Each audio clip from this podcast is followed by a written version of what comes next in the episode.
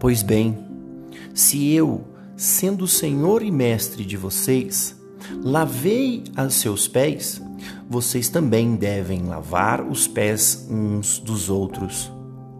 João 13, 14. Quero que imagine a seguinte situação. Imagine você viajando por dias a pé.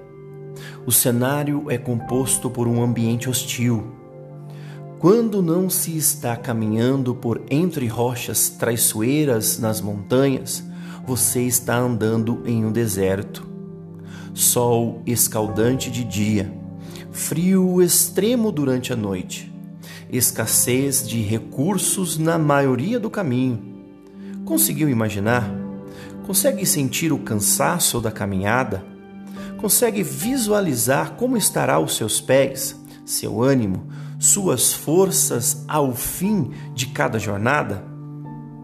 Este era um cenário comum no, nos dias de Jesus. As pessoas viviam meio que como nômades, indo de um lado para o outro em busca de algo.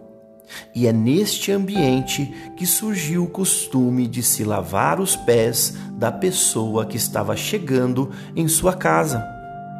Esse ritual era praticado para demonstrar empatia com o outro que estava cansado da viagem, dando-lhe assim alívio para os seus pés cansados.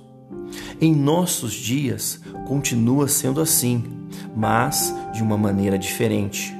Continuamos andando por ambientes hostis, inseguros e que geram em nós fadiga, desânimo, estresse e muitos outros sentimentos que perturbam e nos tiram a paz. Desemprego, doenças, guerras, economia, metas, relacionamentos, tudo isso faz parte deste ambiente hostil.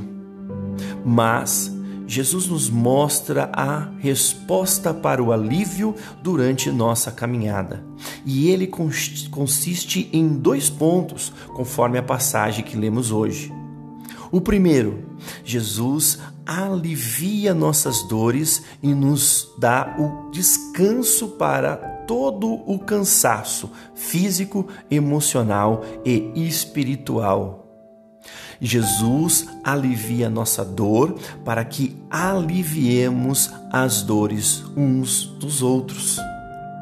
Se estamos com os, com os pés cansados da caminhada, Jesus é a resposta para este cansaço. Ele lava nossos pés, nos dá abrigo, proteção e descanso para que depois possamos seguir caminhando fazendo o mesmo pelos demais. Está cansado? Deixe Jesus lavar os seus pés.